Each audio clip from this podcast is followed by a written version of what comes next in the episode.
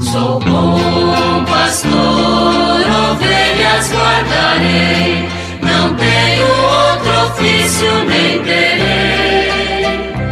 Quantas vidas eu tiver, eu lhes darei.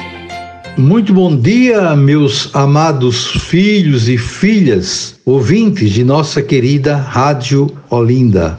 Nesse contexto da apresentação da 59ª Assembleia Geral da CNBB, eu quero aproveitar esses dois últimos programas dessa semana para apresentar a vocês a mensagem ao povo brasileiro que foi aprovada durante a Assembleia Online. Escutem né, com atenção.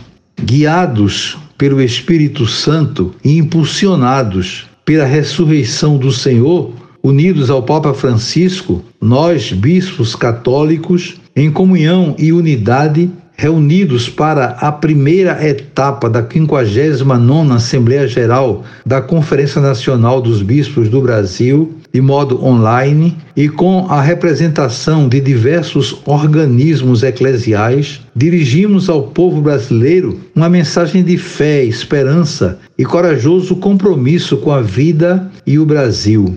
Enche o nosso coração de alegria perceber a explosão de solidariedade que tem marcado todo o país na luta pela superação do flagelo sanitário e social da Covid-19 a partilha de alimentos, bens e espaços, a assistência a pessoas solidárias, e a dedicação incansável dos profissionais de saúde são apenas alguns exemplos de incontáveis ações solidárias. Gestores de saúde e agentes públicos, diante de um cenário de medo e insegurança, foram incansáveis e se resilientes. O Sistema Único de Saúde mostrou sua fundamental importância e eficácia para a proteção social dos brasileiros. A consciência lúcida da necessidade dos cuidados sanitários e da vacinação em massa venceu a negação de soluções apresentadas pela ciência. Contudo, não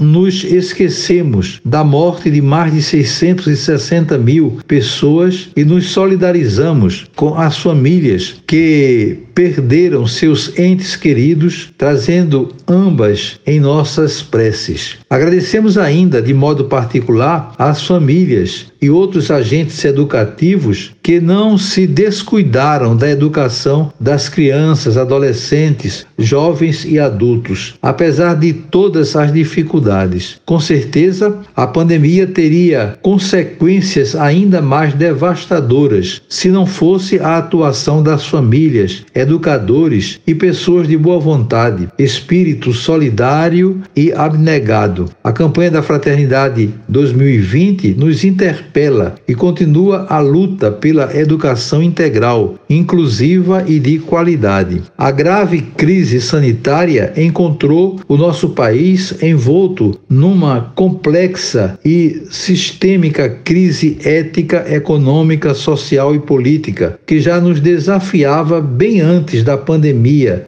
escancarando a desigualdade estrutural enraizada na sociedade brasileira. A Covid-19, antes de ser responsável, acentuou todas essas crises, potencializando-as especialmente na vida dos mais pobres e marginalizados. O quadro atual é gravíssimo. O Brasil não vai bem. A fome e a insegurança alimentar são um escândalo para o país, segundo maior exportador de alimentos do mundo, já castigado pela alta taxa de desemprego e informalidade. Assistimos estarrecidos, mas não inertes, os criminosos descuidos com a terra, nossa casa comum, num sistema voraz de exploração e degradação, notam-se a dilapidação dos ecossistemas, o desrespeito com os direitos dos povos indígenas, quilombolas e ribeirinhos, a perseguição e criminalização de líderes socioambientais, a precarização das ações de combate aos crimes contra o meio ambiente e projetos parlamentares desastrosos contra a casa comum. Tudo isso desemboca numa violência latente, explícita e crescente em nossa sociedade. A crueldade das guerras que assistimos pelos meios de comunicação pode nos deixar anestesiados e desapercebidos do clima de tensão e violência em que vivemos no campo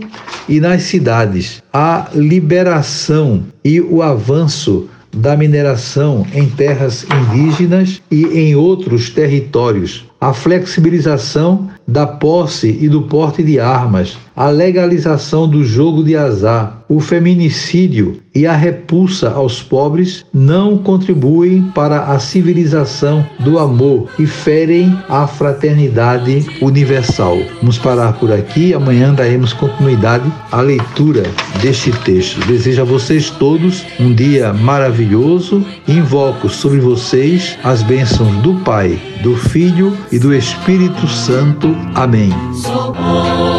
Pastor, ovelhas guardarei, não tenho outro ofício